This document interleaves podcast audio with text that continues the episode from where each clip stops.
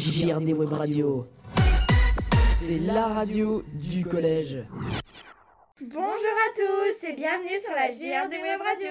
C'est Romane et Célia. Aujourd'hui, nous allons vous parler du racisme car ce sujet nous touche beaucoup. D'après un sondage réalisé en 2019 par le Centre d'observation de la société, 46% des personnes interrogées déclarent être racistes.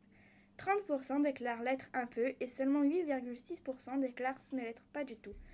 Ce qui est très peu.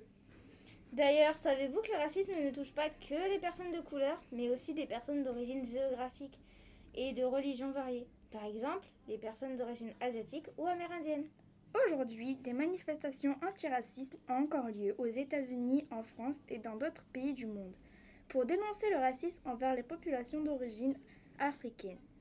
Pourtant, Martin Luther King avait déjà milité contre le racisme et contre les violences faites aux Afro-Américains. Il est le symbole de la lutte pour l'égalité des droits civiques. Il a été assassiné le 4 avril 1968. Nous allons citer les noms de certaines célébrités qui ont lutté contre le racisme. Il y a Nelson Mandela, Malcolm X, Rosa Parks et comme on en a parlé, Martin Luther King. Rosa Parks est une jeune femme qui, le 1er décembre 1955, en refusant de céder sa place à une personne de couleur de peau claire dans un bus, s'est fait jeter en prison. Ce qui ne se fait pas, juste pour une place dans le bus. Et à savoir, ce jour-là, elle est montée sans le faire exprès dans le bus du chauffeur qui lui avait demandé de sortir du bus 12 ans plus tôt. Si elle avait su que c'était lui, elle ne serait pas montée.